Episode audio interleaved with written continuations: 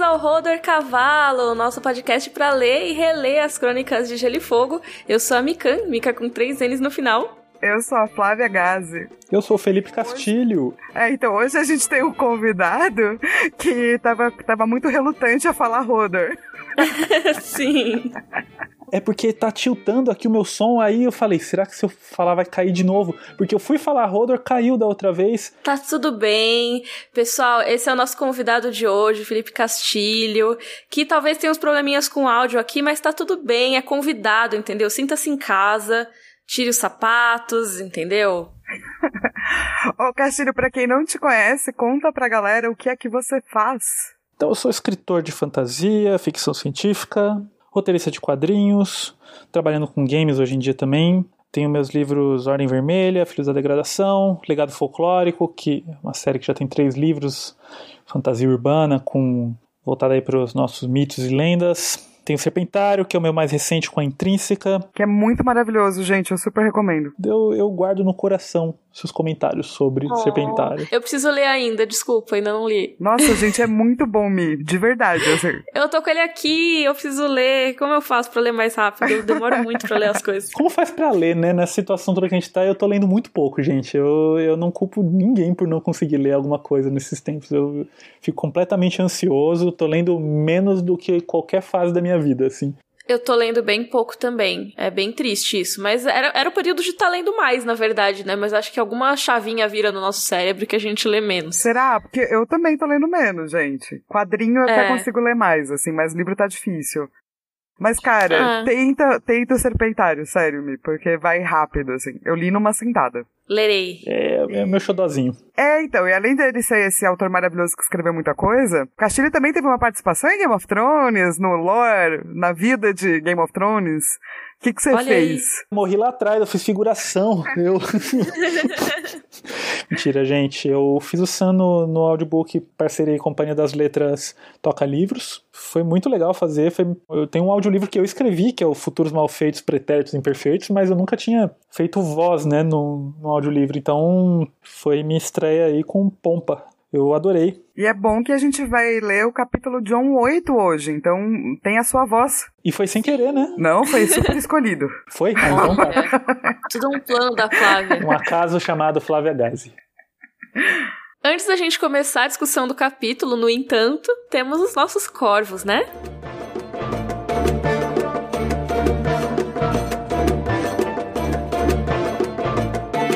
Ouvi dizer que chegou um corvo especial aqui no Rodor. Um corvo diretamente de Carol Moreira. Olha, Carol!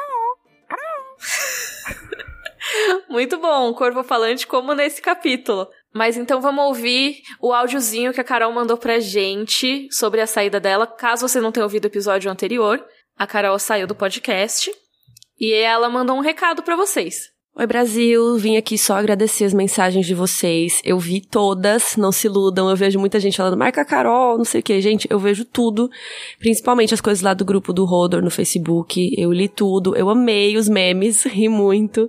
Então saibam que estou de olho, não vou sair do grupo também. Vou ficar lá comentando com vocês. E queria agradecer muito as mensagens de vocês. Eu vi que vocês foram muito positivos e tão preocupados comigo, querendo meu bem e tudo. Então eu fiquei super feliz com o retorno. E é isso, gente. Em breve eu apareço por aqui, se tudo der certo. E é isso. Um beijo, Rodor. Obrigada, Carol, pela mensagem. Sentiremos muito suas saudades aqui no podcast, obviamente, mas a gente já sabe que você vai vir para alguns capítulos da Daenerys, né, como convidada. Sim, já era. E também ela é, falou que ia escutar pra aprovar. Isso ficou verdade. marcado nos anais do podcast. Tá lá, é só ouvir. Carol, a gente vai sentir sua falta, você é uma linda. Sim, maravilhosa. Vamos pro nosso próximo corvo? O próximo corvo é do Diego Godelli e ele tá fazendo uma sugestão, que é assim que chegar no final do primeiro livro, fazer o Rodor Cavalo Awards, Já gostei. que é uma premiação que podia ter votações na internet, como pior Não, já tá aprovado. Tá Já tá. Não, mentira, pode ler, pode ler. É o melhor episódio da temporada de Rodor, o pior momento de Joffrey, o melhor Dracarys, personagem mais querido do primeiro livro, personagem mais odiado, etc. Ele sugere da gente fazer no YouTube, eu já acho que não, que É. é meio demais, né? Acho que no podcast, né, gente? É, mas eu acho que a gente super pode fazer, não pode? Sim, a gente tinha até comentado, acho que em algum episódio, da gente fazer, quando terminasse o primeiro livro, talvez algum episódio especial com os, os nossos momentos preferidos, né? Fazendo uma análise do primeiro livro. Talvez dê pra fazer junto com esses awards aí, que eu achei muito legal. Eu topo concorrer como convidado mais confuso. Idoso confuso com tecnologia da, da temporada. Topo também ser indicado. E Castilho, Hum. a gente tem um corvo aqui que é uma pessoa que fez o juramento do Rodor Cavalo. E você, como Sam, podia ler, né? Ai, lê pra gente, por favor. Peraí, eu vou passar então aqui no Discord, porque eu acho que é você que tem que ler. Eu tô curiosa, eu ainda não vi. Eu não lembro se minha voz é muito diferente, assim, porque tinha um diretor de elenco que era muito incrível, que eu tenho a dicção ruim, eu tenho uma voz estranha, eu sou confuso e ele conseguiu tirar algo de mim. Aqui não vai ter diretor de elenco, mas estamos aqui. Mas, né, tudo bem. Tá tudo bem. Tá tudo bem. A notificação chega e agora começa a minha jornada. Não terminará até que toda a louça esteja lavada.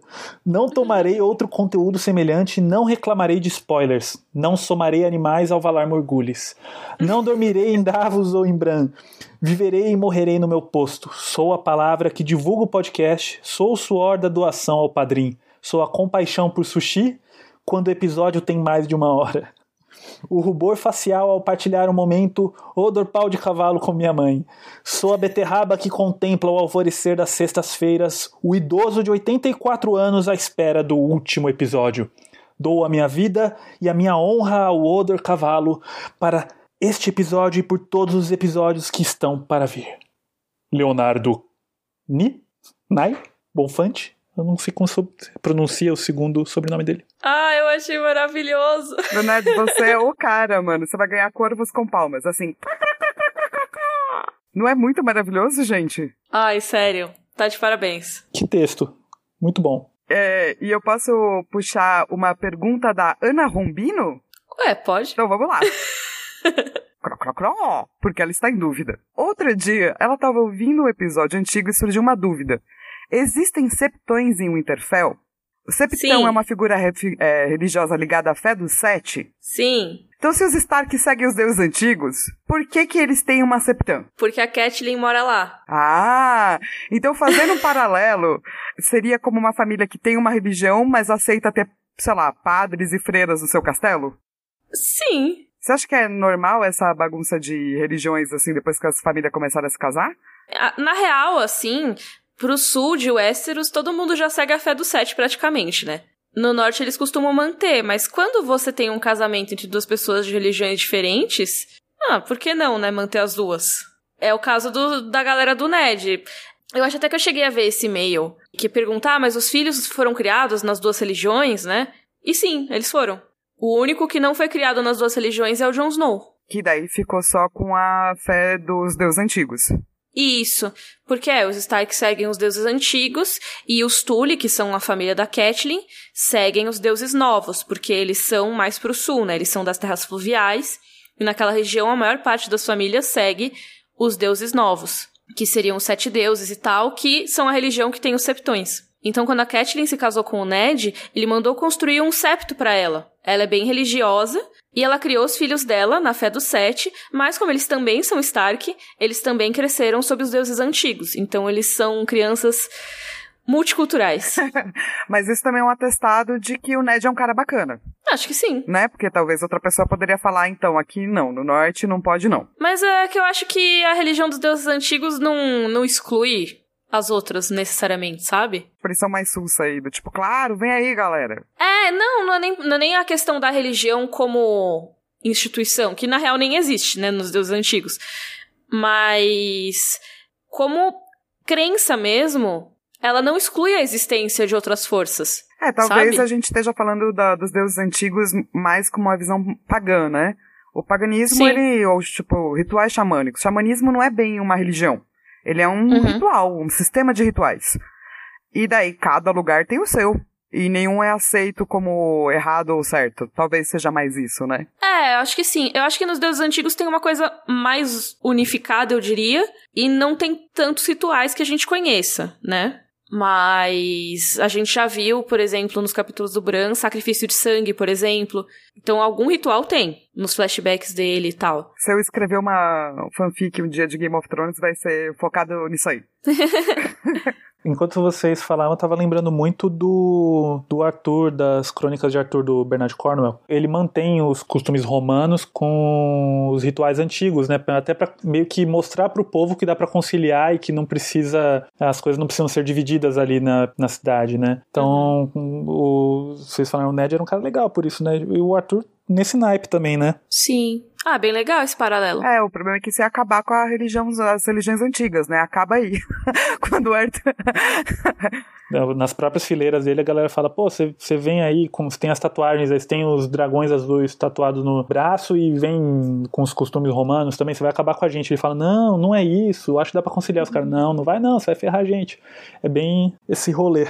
É, tem uma galera que não ficou muito feliz com o Arthur. Será que tem uma galera que não ficou muito feliz com o Ned? Não se fala isso, né? Se trata só como uma coisa normal. É, porque no fim das contas ele não tá impondo para ninguém. É só família específica lá dentro do castelo dele. Sim, dentro da casa dele, do jeito que, né? Ele não, não trouxe isso como uma política pra, pro norte, nem nada, sabe? Que é uma coisa que aconteceu, por exemplo, nas Ilhas de Ferro. Nas Ilhas de Ferro, eles colocaram a fé do Sete, sendo que eles já tinham a religião do deus afogado lá. E isso, até o momento atual das crônicas, é um negócio meio tenso, porque teve uma época que eles tiraram todos os septões de lá, eles mataram todo mundo. Porque eles não queriam esse imperialismo, vamos dizer assim, né? Rolando. Justo, vai. Eu acho é, justo. É a religião deles, né? Então vamos para nossa discussão do capítulo John 8.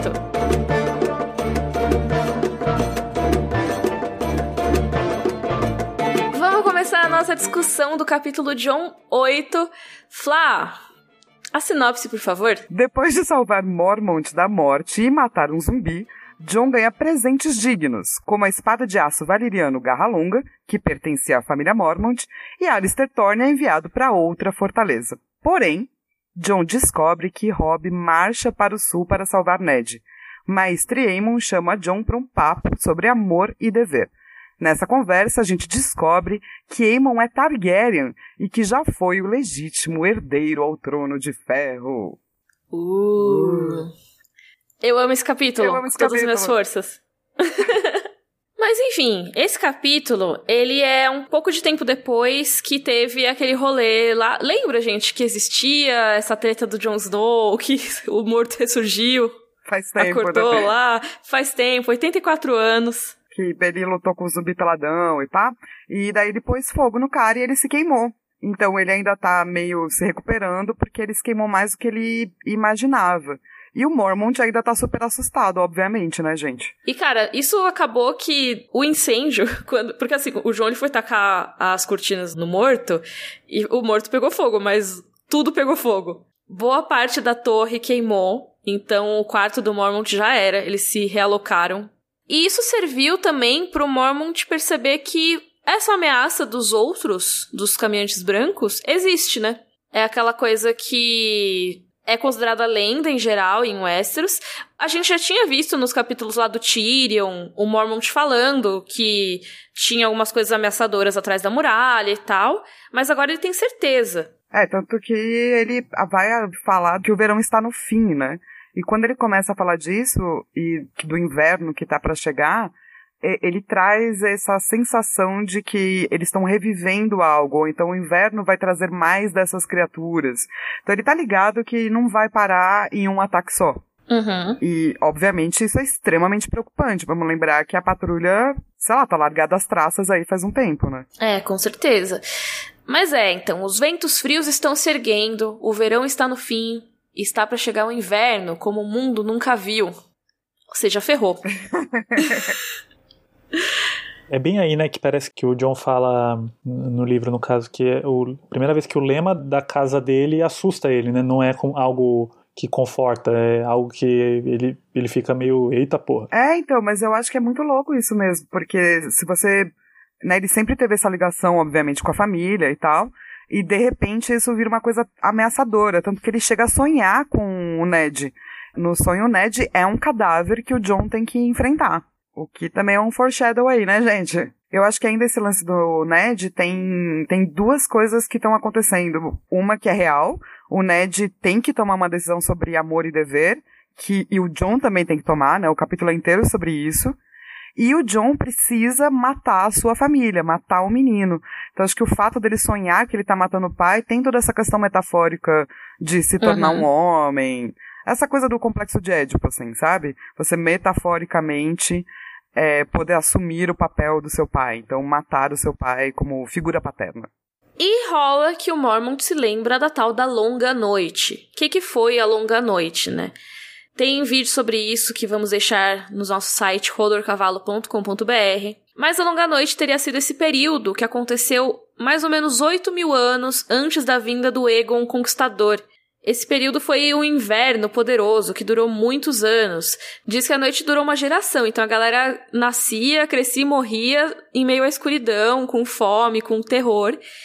E nesse período existiu o domínio dos outros, que para quem não lê os livros, outros são esses seres que na série a gente chama de White Walkers. Eles surgiram lá do extremo norte e os filhos da floresta se aliaram com os primeiros homens para conseguir enfrentá-los e tudo mais.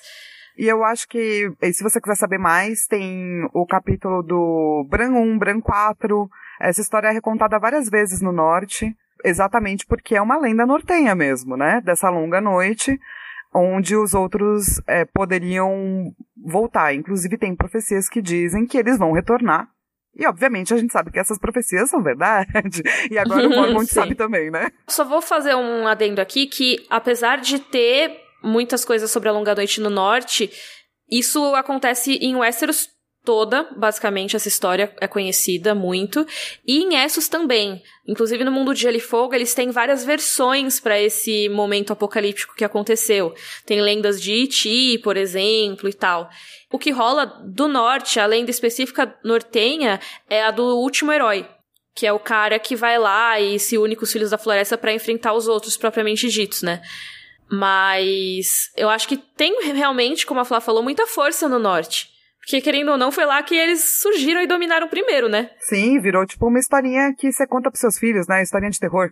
Ah, sim, é a história da velha ama, né? Exato. Mas então, o Mormon está preocupado com isso, e inclusive ele vai mandar o Sir Alistair, que a gente já vai comentar, né? Mas o Jon Snow tá lá conversando com ele, ele tá mais preocupado com as notícias que vêm do sul. Eles ficam, pô, não teve um corvo aí falando da minha família? E o Mormon, tipo, não chegou nada da sua família. Só que o John sabe que apesar de não ter um corvo especificamente falando das irmãs dele e tal, chegou um outro corvo de Winterfell falando que o Robb estava marchando para a guerra. Ele soube disso porque o Sam pegou a cartinha e leu em voz alta para o mestre Aemon. Então ele sabe da informação, né? E falou sem querer pro John e depois ficou arrependido. Ficou preocupado de ter contado aí o que não deveria, ter feito a fofoca. Sim. É, eu tive que fazer ele todo, todo melindroso lá depois. Oh, tadinho. Tadinho. É, então, mas essa é uma coisa que o Sam faria de qualquer forma, não é? Falar pro John. Eu não acho que ele não falaria, assim, mesmo que ele ficasse super culpado depois.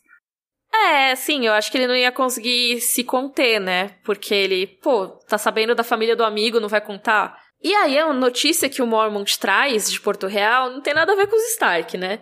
Ele fala que o Sir Barristan Selmy foi destituído da Guarda Real, como a gente viu no capítulo da Sansa. E aí, lembra aquela cena que o Barristan falou, ah, enfia a espada no cu, Joffrey, como diria Carol? Ele saiu, o Joffrey mandou prender o Barristan, né? E aí o Mormont conta pro John: Ah, os tontos mandaram um grupo de vigias para capturá-lo, mas ele matou dois e escapou. Cara, momento de exaltar Sir Barristan Selmy, esse lindo, maravilhoso. Que, mano, foi destituído por tá velho, vai lá, mata as pessoas e escapa. Esse é um homem legal.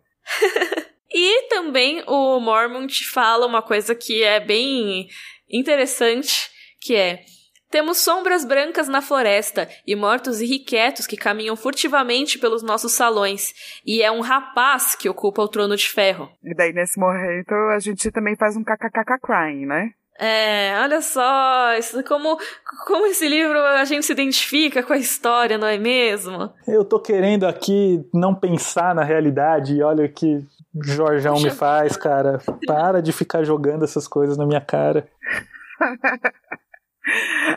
Mané que tá no trono. O Mané que tá no trono é ótimo. Mas é, né, gente? Não tem como.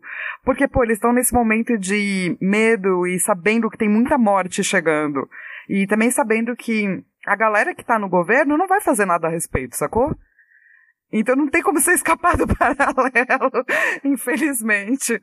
Mas enfim, o Mormont ele conta que o Paisel, né, que é o grande mestre Paisel, ele nem manda todas as notícias que eles pedem e muitas vezes ele nem responde as mensagens. Basicamente, né, ninguém liga pra patrulha. E o John fica meio, ah, beleza, ele te segura informação, mas você também tá retendo informação para mim, né? Porque ele soube só pelo Sam. Claro que ele não fala isso, ele só pensa. Mas é muito louco, né? É Como a gente tá vendo o amadurecimento do John, mas ele ainda é muito infantil em várias partes, né? Sim. Tipo nessa, assim, né? Do tipo, mas você não, também não tá contando da minha família. Ele só pensa e pá, pra não ficar, tipo, um menino emburrado. Mas ele tem um lado meio menino emburrado dentro dele. Ah, completamente. É que a gente ainda vai chegar na parte do Mestre Aemon, assim, mas é, é. O John, ele tem que tomar uns tapas na cara, entendeu? Pra ter noção da realidade. E eu acho que ele já tomou um tapa na cara do Donald Noy aquela vez, do capítulo que ele tava sendo valentão, achando que ele que era o excluído. E agora eu acho que esse é um novo tapa na cara nesse capítulo. Cara, e esse é um tapa na cara de, primeiro, né, do, do Mormon de luva de pelica, né? Porque o John tá Sim. lá todo tipo, oh, ninguém me ama. E daí assim que ele tá pensando tudo isso, o Mormont fala assim, então cara, tá aqui ó, meu presente para você. E tira pra ele um presentinho muito pequeno, que é uma espada que tinha passado de geração em geração na casa Mormont por quase 500 anos, que é a garra longa. Olha o presente maravilhoso, hein? Pois é, daí o John tem que ficar quieto, né? Depois. Mas, cara, eu acho que esse presente do Mormont é tão representativo de assim, você é o filho dele agora. Sim. O próprio John entende um pouco disso, né? Depois ele até pensa, ah, mas você não é meu pai. Meu pai é o Ned Stark, que tá preso lá. Não. Aquelas assim, né? Não, não, sim, porque pai é quem cria. Mas. É. Mas, mas sim. É, sim, mas não. É, exato.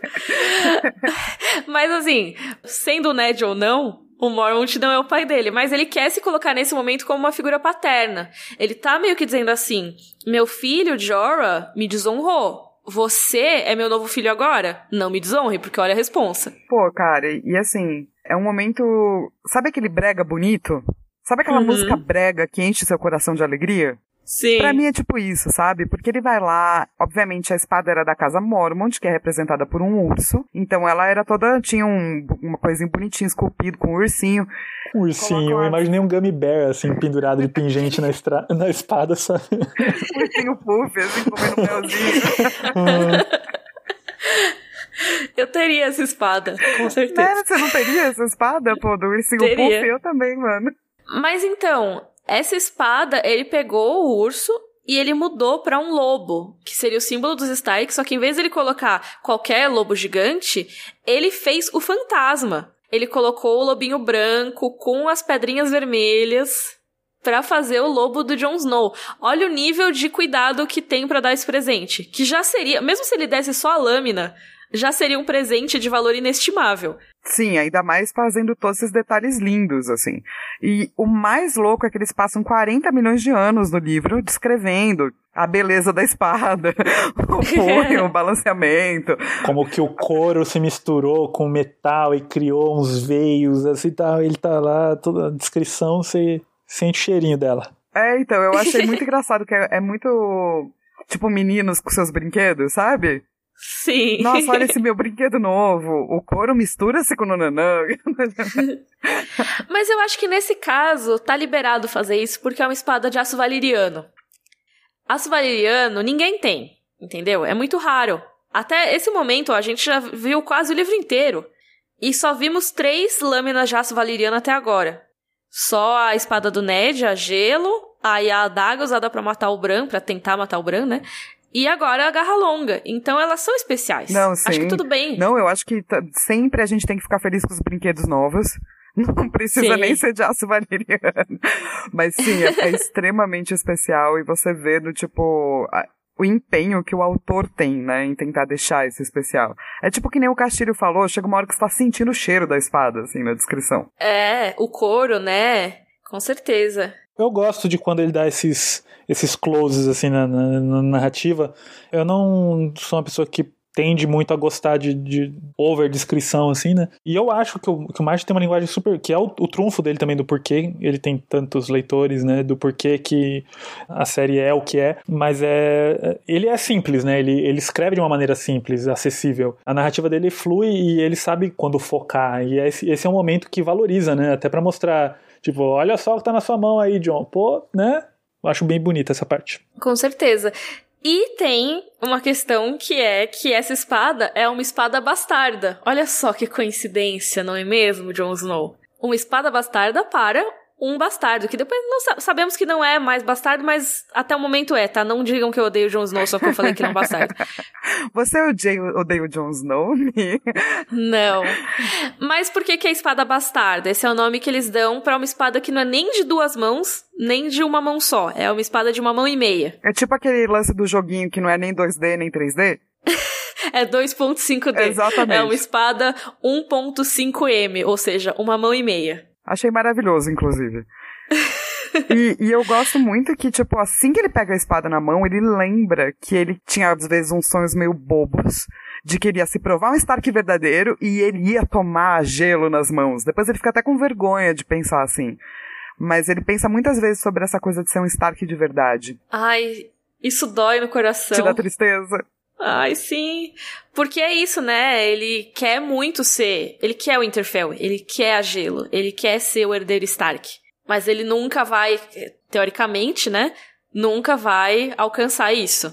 Ele pensa isso nesse momento, pelo menos. E porque ele fazer isso seria ele tirar o lugar do Rob. Exato, ele fica com vergonha disso, inclusive, né? Dele pensar uhum. mal do irmão dele, assim. Mas é, você não acha que por conta de, dessa história toda, do Mormont ter falado do filho dele, que desonrou, rola um foreshadow aí que o John vai encontrar o Jorah no futuro? Acho que sim, talvez. É, é, a espada que era do Jorah, né? Quem não lembra, o filho do velho urso, o filho do Lorde Comandante da Patrulha da Noite, é o Sir Jorah Mormont, o carinha que tá com a Daenerys. Lembra dele? Então. Ele ia ser preso pelo Ned Stark, porque ele vendeu escravos. Aí ele decidiu fugir para não ser executado e largou a espada para trás. Por isso que o Mormont fala, ah, pelo menos ele teve a dignidade de largar a espada, né? Exato, e, e como existe, né, esperamos aí que Daniela venha para terras Westerosis, faz muito tempo que estamos esperando, então existe a possibilidade uhum. sim deles se encontrarem. E o fato deles comentarem, né, e do Mormont trazer e relembrar e tal, geralmente aí nas crônicas significa um foreshadowzinho. Quem ficou muito feliz com a espada também foi o fantasma. Ai, eu amo quando ele interage com o fantasma. é muito fofo, porque ele vai lá mostrar a espadinha pra ele e fala: é você, ó. E ele lambe a espada. É mó, é mó fofo. Cara, e, e, o que me deixa mais puta ainda no final do, da série, que, tipo, o Jon Snow não tá nem aí pro fantasma, é mó mentira isso aí, mano. Olha a relação é, dele com então. o lobo dele, mano. Ele ama o bichinho dele, mano. Ele ama total. Ele fica lembrando quando ele achou o fantasma na neve, que o fantasma é excluído do, da ninhada como ele. Não se desfaz um elo desse, né? É coisa é muito fofo mesmo. É, você não esquece do seu bicho, saca? Só porque, tipo, agora você tá afim de uma mina. Minhas, eu tenho três gatas. Ninguém nunca vai. Se a pessoa virar e falar assim, eu ou as gatas, eu vou falar as gatas, mano. Aliás, se você coloca qualquer relacionamento acima dos seus pets, você tá errado. Sim. É aquele meme, né? Meu novo namorado tem alergia a gatos, então eu vou me desfazer desse. Tipo, o namorado. ele tem 15 anos e trabalha em TI, sabe? Umas coisas assim. Não sei porque o cara de 15 anos trabalha em TI. O meme faz muito mais sentido quando ele tá escrito, é que eu não lembro dele direito. Enfim, se você tem 15 anos e trabalha em TI, mande um e-mail para rodorcavalo.gmail.com. Inclusive, gente, se você tem qualquer idade, não esquece de conferir nosso padrinho, tá? Que você pode ajudar a manter o rodor semanal, ajudar o sushi, etc, etc. Sushi, no caso, nosso editor, que não trabalha em TI. Ô galera, eu posso fazer um parênteses um pouco gigante? Pode, pode. É, porque assim, existe uma. Eu não sei se é bem uma teoria, mas é uma visão ou uma análise do personagem do John, que não é minha, tá? Mas eu concordo. e que eu queria trazer e queria misturar um pouco de xamanismo aí no bagulho. Mistura. E nesse capítulo tem uma citação chamada Os lobos têm garras, tal como ursos. Não é a primeira vez que esses dois animais são colocados juntos no livro. E muitas vezes eles são colocados juntos e ainda citam o corvo. Na real, a primeira vez que ocorre juntar o lobo e o urso é no prólogo do livro. Que os brozinhos tá lá depois da muralha e daí um cara falou, fazer uma fogueira, né? O outro falou, que tolice uhum. fazer essa fogueira. Daí um fala, não, é que uma fogueira mantém animais afastados, como ursos, lobos gigantes e outras coisas. Então faz tempo que ele usa esses dois juntos, sabe? Então tem essa teoria que a gente pode comparar o John a Odin da mitologia nórdica. E eu acho que faz muito sentido, porque Odin é conhecido por fazer sacrifícios para melhorar a vida da humanidade, e ele é conhecido por estar tá ligado com magia, não só com guerra, ele é muito bom em combate, mas ele também está ligado com magia. E o Odin é associado a quatro animais: o lobo, o corvo, o cavalo e o urso. O urso é na forma dos berserkers, e os berserkers eram os guerreiros nórdicos, que eram super ferozes, e a galera dizia que, tipo, mano, eles pareciam uns ursos nas batalhas. A palavra uhum. berserker em nórdico antigo pode ser camisa de urso. Até aqui tudo bem, gente? Sim. Só não entendi ainda a relação com o Jon Snow, mas vai chegar, né? Vai chegar, porque eu, eu tô. Tá bom. Eu tô quase professora. Do tipo, e aí, turma, até aqui tudo bem? E, e, geralmente, gente, um totem xamânico tem quatro bichos mesmo, assim. Então, beleza. Você tem esse cara aí que manja muito das paradas de magia, manja muito das paradas de combate e se sacrifica para ajudar a humanidade. E ele está acompanhado desses bichos. Na mitologia nórdica, o lobo, ele é um consumidor da vida, ele tem uma fome insaciável, mas ele também é visto como um, um desejo. Você precisa disciplinar os desejos para você aprender a ser herói, guardião e pá. E o corvo está associado às magias. Então, o Odin tinha dois corvos, chamados Pensamentos e, e Memória, e eles traziam as notícias, eram oniscientes. Então, o Odin estava sempre presente aí na vida das pessoas.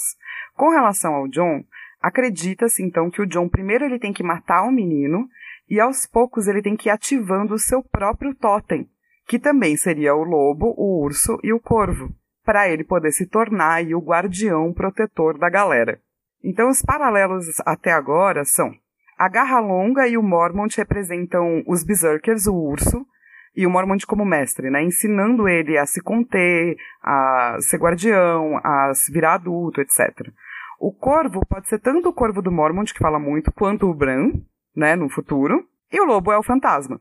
Então, assim que ele ativasse as três coisas, ele poderia fazer sacrifícios como Odin e, o mais importante, retornar à vida como Odin que o Odin morre, é, o perde partes dele, morre pela humanidade e sempre retorna. Ah, olha só. Desculpa, foi muito longo, gente. Não! Tá tudo bem. Tá. Continue. Então, o que eu acho, essa teoria a gente vai ver muito no. Se a gente continuar falando dela no futuro, a gente vai vendo mais paralelos com relação a esses animais. Mas eu acho que a relação do John, exatamente por, por ele provavelmente ser Targaryen Stark, é, por ele representar a união das coisas, por esse, ele já ter esse instinto protetor, essa coisa heróica, é, e no final ele, a gente sabe, né, ele vai ser morto pela galera da patrulha por conta dos selvagens, por conta das escolhas que ele fez para salvar não só um pedaço da humanidade, mas toda a humanidade. Então, eu acho que ajuda com a teoria de que ele retornaria, entende? Mas ele retornaria talvez com seu totem xamânico completo. Então, uma pessoa completa. Era isso. uh, curti, curti. Como escritor, você acha que faz sentido? Demais, nunca tinha parado de pensar nisso. E, e, gosto de como eu tava aqui. Mas e o urso? Aí, ah, garra longa. E o próprio ah. Mor, ah. E eu que tava falando e achei que meu microfone não tava funcionando, mas ele tava mutado. Ai, Parabéns, Miriam. O que, que você tava falando? Não, eu ia falar que eu gostei, achei complexo, mas achei muito legal. É, eu acho que é uma coisa que a gente pode se lembrar, ou até a galera pode lembrar a gente de continuar a falar no futuro, assim, porque não uhum. vai parar aqui, tipo, tem uma pessoa que fez essa teoria, ela é maravilhosa. Ela pegou diversas partes de todos os livros, até a Dança dos Dragões, assim, para fazer os paralelos com os bichos, é. A gente vai colocar o link para vocês conhecerem lá no rodorcavalo.com.br, se vocês tiverem afim de ler a teoria completa. Posso fazer uma pergunta pro Castilho? Sim! Como escritor, você também vai se pautar provavelmente em outras histórias, outros mitos, certo? Como é que você faz para você ir quebrando eles e eles se tornarem mais seus do que o do, né, da pessoa que você se inspirou? Eu, eu costumo sempre começar a construção de, um, de um universo meu, né, assim, de um, de um nível meu, eu sempre começo pelos personagens, independente de, de se a história é mais carregada pela, pelo lore do mundo é, do que por, pelo ponto de vista de um, de um, personagem mesmo. Independente disso, eu sempre começo pelos personagens. Então eu tenho eles muito bem definidos, às vezes antes da criação do, de todo o mundo em si. E é claro que depois que eu passo pela construção de mundo e me sinto satisfeito em continuar, o personagem pode mudar bastante também, porque ele afeta o mundo e o mundo é afetado por ele também. Depois que eu pego as referências que eu, que eu quero trazer, eu fico imaginando como seria a percepção delas, a percepção de mitos assim sendo dissolvidos dentro desse mundo onde esses mitos não existem. Como isso pode ser explicado? Como que certos paralelos podem ser feitos, sendo que conceitos terrenos e históricos nossos não podem ser encaixados dentro desse mundo que eu estou criando, né? Então, eu tento observar pelos olhos de um personagem e falar como este personagem faria um cautionary tale para os filhos dele, sabe? Baseado em sendo que não existe irmãos Green nesse universo, não existe o conceito de, de um deus único nesse universo. Até existe, mas lá é um pouco diferente.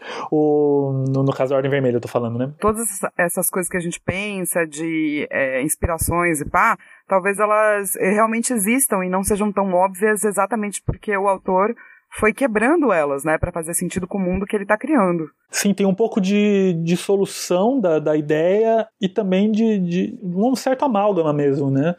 Tem umas partes onde até que eu, eu faço alguns tanto com com contos de fadas, né, pegando esse imaginário, quanto com a mitologia própria do, do universo que eu estou criando, eu faço alguns exercícios desses, assim, quem, quem que seria o, a figura é, renascida, né, essa imagem solar nesse universo, sendo que qual a relação deles com o Sol, sendo que o Sol às vezes para eles é um inimigo porque quando o Sol ele se apresenta vermelho para eles é um, é mau agouro, então o Sol não pode ser encarado como algo extremamente divino, né? Ele tem que ser encarado também como um, um algo ruim, como algo mal, né? Porque se, se o Sol representasse a divindade máxima deles, ele não poderia assumir o tom vermelho, sendo que o vermelho é, é odiado acima de qualquer coisa, né? Então, ele não faria isso nem brincando. Então, muda-se algumas coisas. Por exemplo, os deuses solares, eles não, não teriam a mesma abordagem dentro desse universo, né?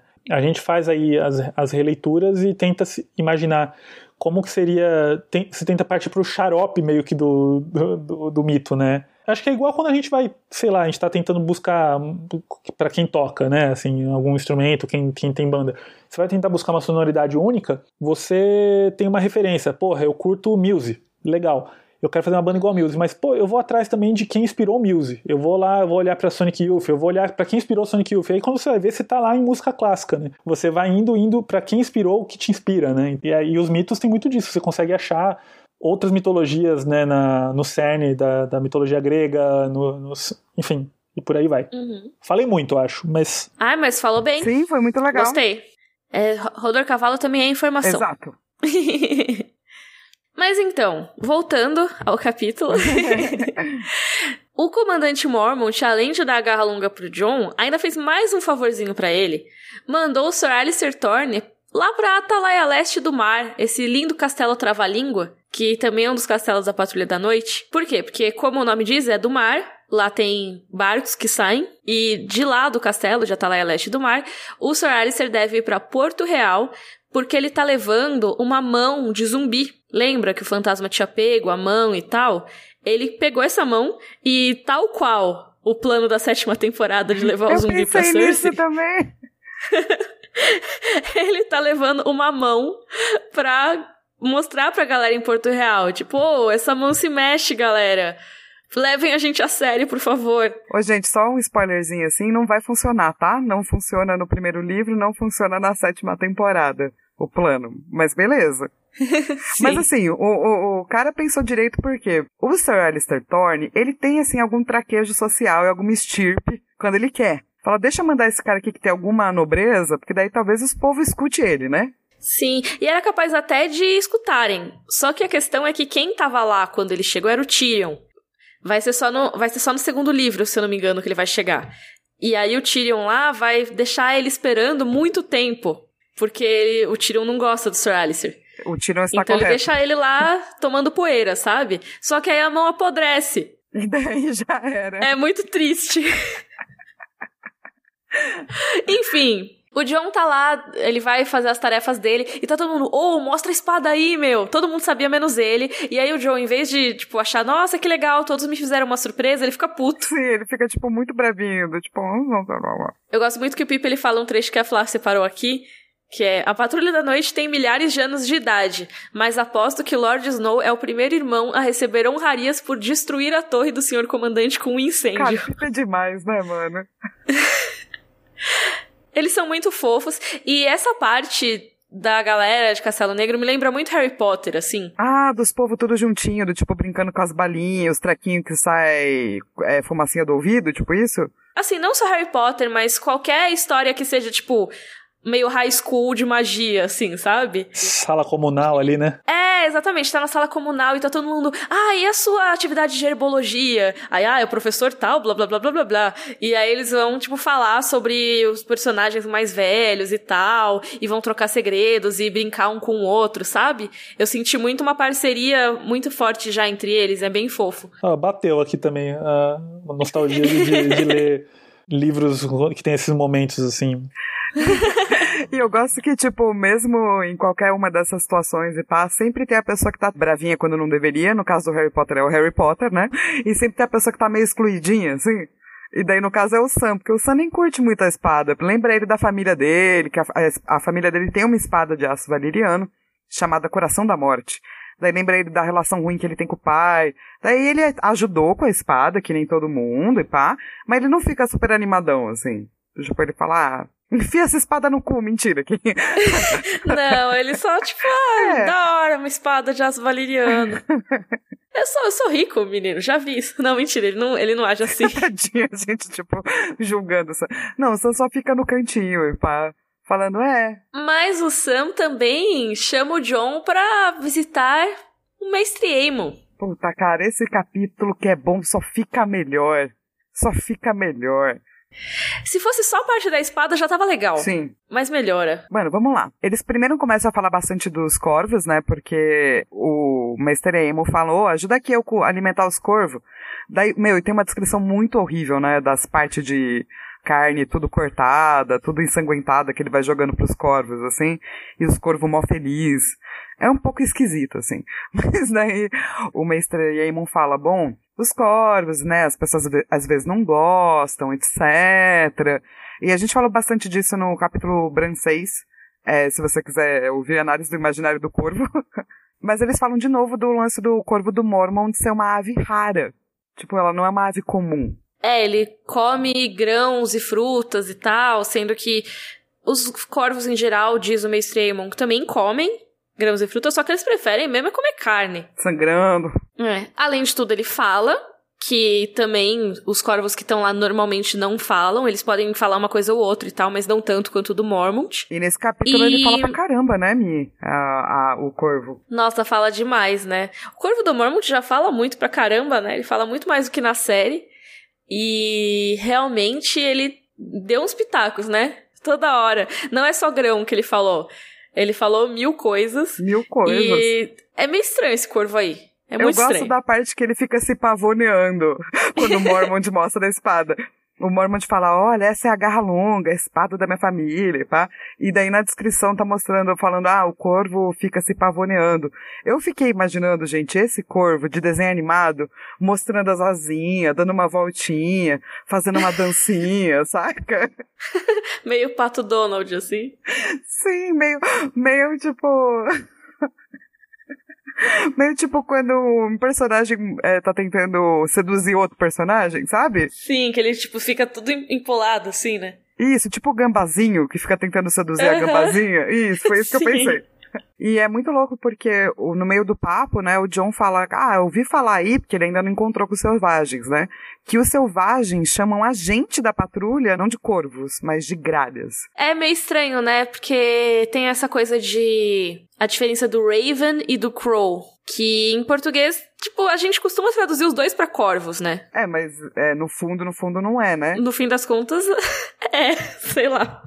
Tipo, o livro não se chama o Festim das Gralhas, se chama o Festim dos Corvos. Então a gente acaba é usando muito mais corvos do que gralhas. É, então, é muito louco, né? Porque eles estão tentando diminuir a galera da patrulha. Então eles não chamam nem os patrulheiros de corvos, eles chamam de algo que seria menor, tipo gralhas. Essa coisa que falam, porque realmente diz que o Raven, ele é bem mais inteligente, né, do que o Crow. Seja lá como for, o mainstream define assim: a gralha é a prima pobre do corvo. São ambos pedintes de negro, odiados e incompreendidos. Ele também fala mais para trás no capítulo que os pombos meio que podem cumprir a mesma função que os corvos. Só que eles são muito inferiores, porque os corvos podem voar melhor, podem se defender mais dos gaviões. Só que a galera tem preconceito com o corvo, porque ele gosta de comer carne, porque ele é preto. Então as pessoas às vezes preferem que seja usado o pombo, mesmo ele não sendo tão eficiente só porque ele é mais bonitinho. É tipo, ah, eu não quero morar no apartamento é, no andar 13. É tipo isso. Ah, superstição meio boba, assim. Mas vamos chegar à parte mais importante desse capítulo. Como se não bastasse, ainda tem mais, né? O que é amor? O que é dever? E por que eles são incompatíveis? Diz o Mestremo. o Mestremo já tinha falado pro John matar o menino, né? E o John já tinha dito pro Bran que um homem só pode ser corajoso quando ele tá com medo. Então o que o Mestre Aemon tá tentando passar para ele é que, mano, você só pode realmente cumprir o seu dever quando você for tentado com o amor pois o amor é o veneno da honra, a morte do dever. Sim. É muito tenso. E ele começa essa história falando: Cara, por que você acha que os homens da patrulha não podem casar e ter filhos? Exatamente por isso. Porque se eles se apaixonarem, se eles tiverem alguém que eles amam, eles vão questionar os deveres. Então, Jon Snow, me diz assim: o que que o seu pai, o Ned Stark, faria se ele tivesse que escolher entre o amor e o dever? O João primeiro ele só pensa, né? Ah, ele teve o bastardo, né? Mas ele diz, não, ele faria o certo sim, ele não iria se desonrar. É, mas é mais ou menos isso que o Ned tá passando agora, né? Uhum, é exatamente o que ele tá passando agora. E ele vai escolher a família. Ele vai se desonrar, entre aspas, né? Mas ele vai uhum. mentir em público por conta é. da família dele. Então nem mesmo o Ned Stark escolhe o dever acima da, do amor. Mas vamos supor que ele fizesse isso, que ele escolhesse só o dever. Mestre Aemon diz assim: Então Lord Eddard é um homem entre 10 mil. A maior parte de nós não é tão forte. O que é a honra comparada com o amor de uma mulher? O que é o dever contra sentir um filho recém-nascido nos braços ou a memória do sorriso de um irmão? Vento e palavras. Somos apenas humanos e os deuses nos moldaram para o amor. Esta é a nossa grande glória e a nossa grande tragédia. Eu te amo, Mestre Aemon. Mestre Aemon. Ah. Um bebê. Cara, é um dos melhores discursos do livro, assim. E eu amo que termina com essa é a nossa grande glória, a nossa grande tragédia. E mesmo assim, tipo, ele acredita que os deuses moldaram a galera para o amor e não para o dever.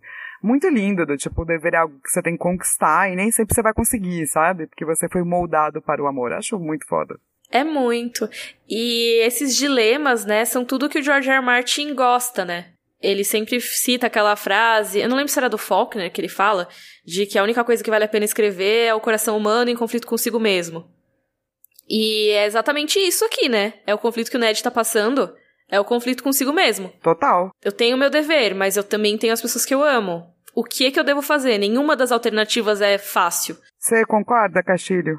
Que só vale a pena escrever sobre um coração em conflito com si mesmo? Não só sobre, né? Mas no final, às vezes, eu acho que. Eu acho que é uma motivação que faz os escritores chegarem em belas histórias, assim. Nesses momentos como esse, que nem a a fala do, do mestre Eamon que você tem umas janelas para falar assim, ó, esse aqui é o autor, sabe?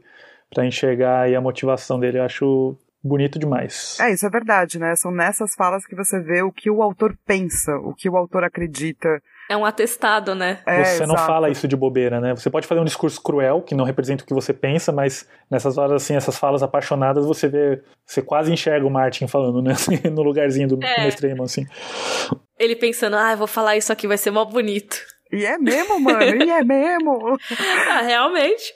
Tá de parabéns o senhor George R. R. Martin. Inclusive, daí, ele até conta outros contos, né, de amor versus dever que aconteceram na patrulha. Então ele vai contar quando, muitos anos atrás, quando os Sete Reinos nem, é, ainda eram Sete Reinos, então não passava uma geração aí que não tivesse guerra, a patrulha não participava. Ele conta vários contos meio que para explicar que não é só o Jon Snow que vai passar por essa escolha. Essa escolha faz parte da própria patrulha, né? E tem um momento que, se vocês quiserem saber mais, se ficarem em dúvida, tem vídeo que vai estar linkado lá no site sobre a conquista do Egon. Egon Conquistador e tal, que aí fala sobre essa questão dele ter matado o negro Harry, que o irmão do Harry era Lorde Comandante da Patrulha, e ele não se envolveu na guerra mesmo assim. Mas se vocês quiserem saber sobre essa história de Harrenhal e tudo mais, tem lá no site.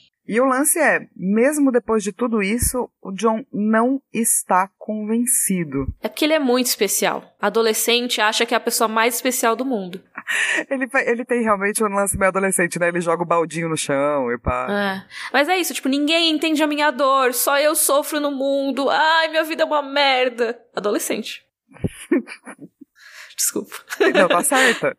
Tá certa. Eu acho que todo adolescente é assim, cara. Vocês eram assim quando eram adolescentes? Sim, infelizmente sim. Ah, sim. É, é, comentem aí, beterraba, se vocês eram assim na adolescência. E se você for um beterraba adolescente, você vai crescer e você vai concordar comigo. Ou então, a gente pode dizer para você, fica melhor, tá? Vai ficar tudo bem quando você ficar mais. Não vai ficar tudo bem, mas vai ficar melhor quando você ficar mais velho. Mas é isso, tipo, é adolescência, a pessoa enxerga isso. Não é porque a pessoa é ruim ou não. Tipo, todo mundo passa por isso. No caso do Jon Snow, tá passando por isso também, sabe? Ele não consegue enxergar um pouco além do mundo que ele tá naquele momento, porque é o que tá a situação dele, entendeu? Nossa, inclusive em contraste com essa coisa do enxergar-se, ser enxergado e pá, é que eu acho que tem tudo a ver mesmo. Porque logo depois que ele fica putinho e joga as coisinhas no chão, full pistola e pá, tem essa passagem que eu amo, que não é fala de ninguém, né? É uma descrição, que diz: Mestre Aemon virou a cabeça e olhou com aqueles alvos olhos mortos. Era como se estivesse olhando diretamente para seu coração. Oh. John sentiu-se nu e exposto. É. é. É foda. Sim. De novo aí, ó, mais uma relação com Odin, que também era cego de um olho. E por isso que ele via mais, enxergava além. Eu ia te perguntar isso aquela hora, alguma coisa que tivesse ele fizesse relação com o, o único olho são de, de Odin, né? É, a gente chegou a comentar até disso num outro. Eu não vou lembrar qual foi, Castilho, mas a gente comentou que tem muitos personagens que perdem olho e que Sim. ganham algum tipo de visão no, no, no mundo da, das crônicas de Gelo e Fogo. Essa coisa de perder olho em mundos assim, né? De, de, de, que tem essa relação, mundos assim, né, de fantasia medieval, tudo é, é, muito normal, acho que a galera perdeu o olho, é tipo a gente hoje ferrando o joelho, né, assim, por, por coisa, tá, é, é, muito normal, ah, perdeu o olho, é, perdeu, perdeu porque infecção, ah, tomou uma flecha, ah, perdeu o olho é o, é o joelho zoado aqui, né, do, é a nossa rinite. É, a flecha no joelho do Skyrim. Isso. Cara, e o pior é que, mesmo depois dessa passagem maravilhosa, o John ainda vira pro mestre Aemon e fala: Você não manja nada, mano. Você ah. não manja da minha dor. Adolescente. Aí meio que ele, ah tá, você quer que eu revele então o que eu sou? Então eu vou revelar que eu sou. Já que você acha que eu não, não vivi nenhum problema. Três vezes acharam os deuses por bem testar os meus votos. Uma vez quando era rapaz, uma vez em plena idade adulta e uma vez depois de envelhecer. Nessa altura, já as forças me tinham fugido, já os olhos viam mal, mas essa última escolha foi tão cruel como a primeira. Meus corvos traziam as notícias do sul, palavras mais escuras que suas asas, a ruína da minha casa, a morte dos meus, desgraça e desolação. Que poderia eu ter feito, velho, cego e frágil? Estava tão impotente como um bebê de colo, mas mesmo assim me magoava estar imóvel e esquecido enquanto abatiam o pobre neto de meu irmão, e o filho dele, e até as crianças pequenas. O John fica o quê? Choquito. Tipo, quem é você, meu? tipo, você não é só um velho que tá aqui? E daí ele diz: Bom, não. Eu sou filho de rei, entendeu? Tem história para contar, ou você tá achando aí que você é fodão, você é jovem.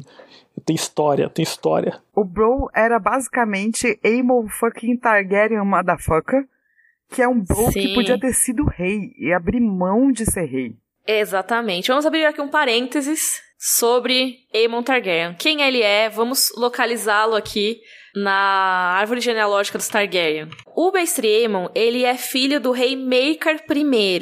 Se você leu Duncan Egg, o Cavaleiro dos Sete Reinos e tudo mais, é mais ou menos nessa época que se desenrola essa história do Mestre Aemon. Mas então, basicamente, o rei Maker, ele já não deveria ter sido herdeiro porque ele era quarto filho do rei Deron II.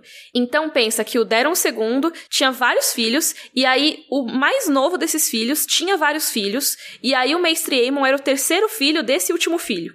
Ou seja, ele era um herdeiro meio distante das coisas. Só que deu tudo errado. Sabe o começo de um sonho deu tudo errado? Então, a sucessão estava toda complicada, porque morreram vários herdeiros. Aí teve o rei Daron II, teve o Eris I, que era um dos filhos dele, e aí depois o herdeiro dele virou o Maker I, que era esse quarto filho que não devia ter virado rei, mas virou. Então, a linha dele foi a linha de herdeiros para valer. E aí, quando ele morreu, deu um baita problema na sucessão também, e eles chamaram um grande conselho. Vamos chegar no mainstream agora. Como tinha muitos descendentes Targaryen, eles não podiam ficar com um monte de descendentes Targaryen assim, dando bobeira. Porque todo mundo ia querer o trono em algum momento, sabe? Mesmo os mais distantes. Então eles mandaram o mestre Aemon, que na época ainda não era mestre, para virar mestre. Eles mandaram ele lá pra cidadela. Só que, quando teve toda essa treta, e o pai dele virou rei, ele tava na linha de sucessão ali, né? E aí que eles realmente precisaram ver, quando o Raymaker morreu para valer, quem ia ser o próximo rei. Teve um grande conselho, que é o chamado Grande Conselho de 233. E é muito diferente do Grande Conselho que teve na série, tá, gente? É realmente muita gente que foi para lá e tinha várias pessoas que eram propostas como herdeiros e tal. E o Aemon, ele poderia ter sido o herdeiro. Só que ele era da cidadela, ele já era um mestre, e mestre não pode herdar nada. Mesmo assim, ele tinha medo de ser usado contra o irmão dele, o Egon, que foi realmente quem herdou. Sabe o Egg que tem nas histórias de Duncan Egg? Então, No ele vira livro, rei, né? tá? Spoilers, é. então, e o Mestre Aemon, ele ficou com medo de ser usado contra o irmão dele. E essa foi uma das tentações que ele menciona aqui no livro, inclusive, nesse capítulo. Porque ele foi tentado com o poder. Ele poderia ter virado rei. Se ele insistisse muito, talvez ele conseguisse ser liberado dos votos dele para virar rei. Mas ele decidiu sair de perto, largar a família e ir lá pra patrulha pra não dar treta pro irmão dele. Enfim, várias coisas loucas. É, então, no fundo é, ele poderia ter sido rei, ele desistiu e ele foi diversas vezes testado, por quê? Porque ele estava em ligação direta com o trono. Então tudo que acontecia com o trono acontecia com a família dele, com o irmão dele. Ele era um cara que poderia estar lá. Ele, ele sempre foi muito honrado, né, nesse sentido, então, de abdicar do, do trono e etc, etc. Ele tem uma experiência, digamos, próxima ao John, só que talvez, provavelmente, muito pior, né? Sim, ele viu a família dele ser exterminada, né? Essa que ele descreve com tantos detalhes é quando teve o saque lá de Porto Real, que foi quando o Tywin invadiu lá na rebelião do Robert. A gente sempre conta essa história, mas tem vídeo lá no canal. E eles mataram todo mundo, e o mestre Aemon soube de tudo isso e não pôde fazer nada. E, cara, isso deve ter doído muito, assim. Nossa, demais. É uma sensação de impotência, né? E eu. Essa descrição que, que o Castilho leu é isso, é uma descrição de impotência. Ele tá lá, já tá velho, já não pode fazer nada. Mesmo com os votos, sabe? Mesmo se ele não tivesse os votos, ele não poderia fazer nada. Mas doeu mesmo assim, ele falou que dói tanto quanto as outras. É muito inteligente como, depois que você sabe disso, o John e você enxergam ele de outro jeito, né? Não só aquela fragilidade ali, você vê tudo o que passou, o cara perdeu a família inteira. Você já começa a recapitular tudo o que você viu sobre ele, imaginando esse background, né? Assim, então você tem uma nova visão do mestre, assim, tudo. É muito bonito isso. E eu acho que recontextualiza não só o mestre Aemon, mas também recontextualiza a Daenerys. E eu acho que não é sem querer que o próximo capítulo do livro é da Daenerys, que é pra gente fazer essa conexão. Ela e o Viserys eram os últimos, até que eles não são mais os últimos. Olha só, tem esse Targaryen esquecido aqui. Sim, cara, o que eu acho muito louco é que ele citou a última aprovação dele, mas foram mais duas, né? Uhum. E ele não diz exatamente quais são. É verdade. É, a- inclusive, essa que eu citei do Grande Conselho, a gente imagina que tenha sido uma das provações, né? Imaginamos que sim. Mas não fica muito claro, né? É, porque ele fala isso, né? Que é uma como, como rapaz, outra na idade adulta e outra depois de envelhecer. Eu imagino que essa do Grande Conselho tenha sido na idade adulta. Quando é essa dele ser rapaz, eu não tenho certeza se já foi revelada. Eu imagino que não. Vocês me digam aí nos comentários se eu tiver esquecido alguma coisa. Mas eu imagino que possa ser até a questão dele ir pra ser um mestre, que talvez ele não quisesse tanto assim. Ou então talvez ele fosse apaixonado por alguém e ele teve que ser mandado pra cidadela e aí ele até que abdicar do romance. Não sei. É, não dá muito pra saber, mas o que eu acho interessante é que são três. E tríades também são coisas importantes em, nas crônicas, né? Eles sempre falam muito de tríades. Então, Sim. né, se a gente for pensar nisso, qual seria a tríade do John? O primeiro a gente tá vendo agora, né? Que é o Ned, o Rob, ele sem poder ir pra lá e a galera da família dele, mano, entrando em conflito e depois, né, morrendo e pá. O segundo deve ser a Ygritte, né? Que daí eu, eu não sei nem se conta como se ele conseguiu é, colocar o dever acima da honra ou não. Acho que é uma discussão pro futuro mais interessante. Sim. E o último será o quê? Será que são os selvagens que ele vai trazer pra dentro da muralha? Será outra coisa? Mas com certeza vão ter três. Eu acho que a gente já tem a terceira no final do quinto livro. Que não só a questão dos selvagens, mas também quando o Jon Snow, ele cede. Na terceira tentação, ele cede. Se é que essa é a terceira tentação mesmo, mas assim, que pelo que a gente especula, provavelmente é, né, a terceira. E ele acaba decidindo pelo amor. Se bem que ele já fez isso, né, com a Ygritte, mas... Pois é. É. John tá ferrando em todas as tentações. não dê tentação pro John, porque ele não consegue A Ygritte, ele. ele tava, tava cumprindo ordens. Ele quebrou os votos sem quebrar. Exato. Mas no caso do quinto livro, o que que aconteceu? Ele acaba que anuncia para todo mundo que ele vai levar a galera da Patrulha da Noite para Winterfell para tentar resgatar a área. Que na verdade não é a área, é a Jane Poole, mas ele não sabe. Vai resgatar a falsa área. E aí é isso que causa o motim na patrulha no livro. Não é só ele ter passado os selvagens pro sul. E realmente isso é uma coisa dele deixando de lado o dever, né?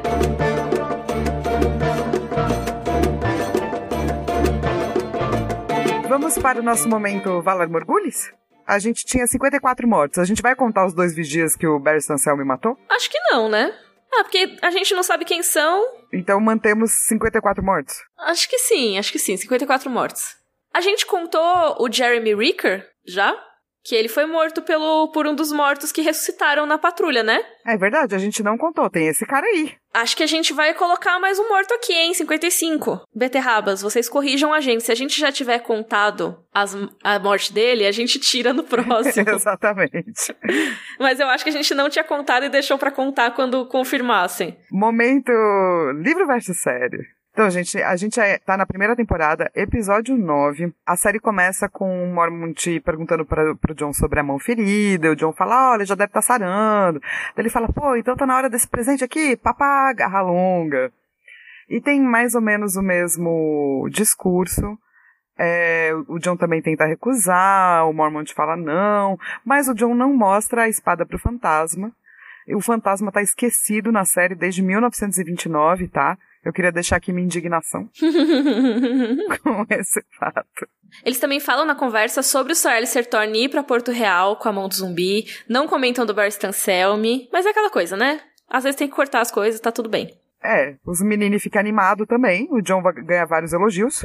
E é contado na câmera a notícia do Rob, né? Então, aquela conversa entre o Sam e o, o John, que no livro acontece antes do capítulo, na série é contado na câmera, né? Tipo, ah, o Rob tá indo lá marchar, o que faz sentido, né, gente? A série. E daí a cena do Mestre Aemon é maravilhosa, muito parecida com o livro.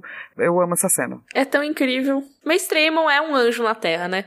Ele é. No caso, é um em planetos. Mas ele é um anjo. é um bebê perfeito. Só que a única diferença é que na série o Eamon diz que só teve uma aprovação, né? Ele não fala que foram três. Mas tudo bem, é uma cena linda. É um ator maravilhoso, tem uma puta trilha sonora, inclusive. Então vamos pro nosso momento Joffrey. Bring me his head. Castilho, como você é o convidado, você é o primeiro.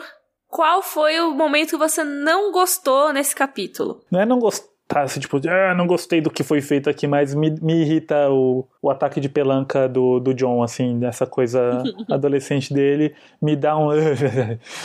Parece que ele tá bicudo, né? O capítulo todo. Tenho paciência, cara. Não tenho nem irmão nessa idade, tudo, não tenho filho. Eu não, não, não, quero, não quero passar por isso, sabe? Castilho, você odeia o Jon Snow? Nesse momento, só um pouquinho.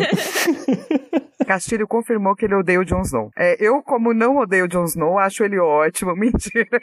Eu acho que ele, eu acho que ele tem umas partes meio adolescentes que faz totalmente sentido com o, o personagem, pá, mas dá uma raivinha, né? Que tá todo mundo tipo, mano, você tá ganhando vários presentes, vários amigos, vários patapinha nas costas. Você tá reclamando ainda? Calma, mano. Eu entendo porque ele tá assim. Só que é complicado. É, esse também seria seu momento Joffrey, Me? Acho que sim. É, o Corvo me irrita um pouco também. Que ele fala muito. Ah, é, fala muito. Chega, né? Já entendi que ele fala, não precisa falar o tempo todo. Mas então vamos pro nosso momento Dracarys. Dracarys. Ah, o discurso, do, a fala do Mestre Aemon, quando termina você sabendo, quando o John fala, peraí, como assim, você tá, aquilo para mim, todo esse conjunto da, da coisa, o discurso como ele vai subindo, subindo, subindo e termina tipo, puta, ele é Targaryen, não acredito. Eu acho que é isso. Mas poderia ser o Corvo também, eu gosto. é muito maravilhoso mesmo esse discurso, né, cara? Eu gosto muito da descrição de como o Mestre Aemon tá tá né, mais cego do que não, é, de velhice e tal, a descrição de como mesmo assim ele consegue olhar diretamente pro coração do John, sabe? Então acho que eu vou ficar com esse Dracarys. Ah, eu, eu vou fazer repetido. Eu amo muito o discurso do Mestre Aemon. Acho que eu não consigo olhar para outra coisa nesse capítulo depois de pensar nele. Apesar de eu gostar de todo o resto do capítulo, praticamente, porque eu acho muito forte.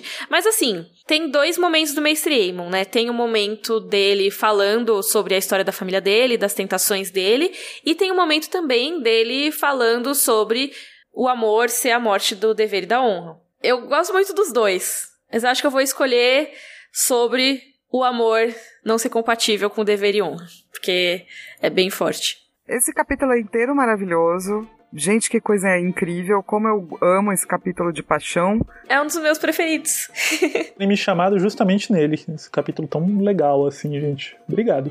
ah, uma pessoa legal para um capítulo legal, né? Temos a participação do próprio Samuel Tarly no capítulo do John, entendeu? Que outro podcast tem isso? É. Oi, gente, não esquece de seguir as nossas redes, é tudo arroba Rodorcavalo. A gente tem um grupo no Facebook. Não esquece de olhar nosso padrim, é, caso você possa doar alguma coisa. Se você não puder, não esquece de espalhar a palavra do padrim é, e a palavra também do podcast, que você ajuda a gente bastante. Lá no nosso site rodorcavalo.com.br vai ter todos os links a esse capítulo e também links para as nossas redes. Muito obrigada a todos que nos ouviram e a gente se vê na próxima sexta-feira com o capítulo da Daenerys. Rodor! Rodor! Rodor!